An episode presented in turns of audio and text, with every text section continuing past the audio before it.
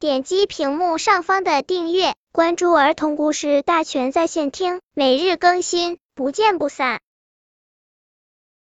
本片故事的名字是《会变色的画》。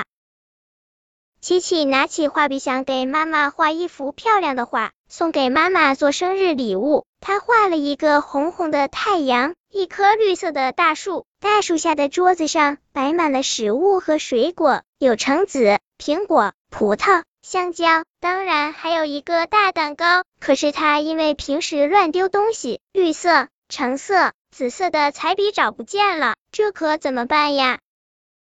他急得都快哭了。这时妈妈走过来问明情况，就笑着说：“这样吧。”宝宝，你用黄色画橙子，蓝色画树叶，红色画葡萄。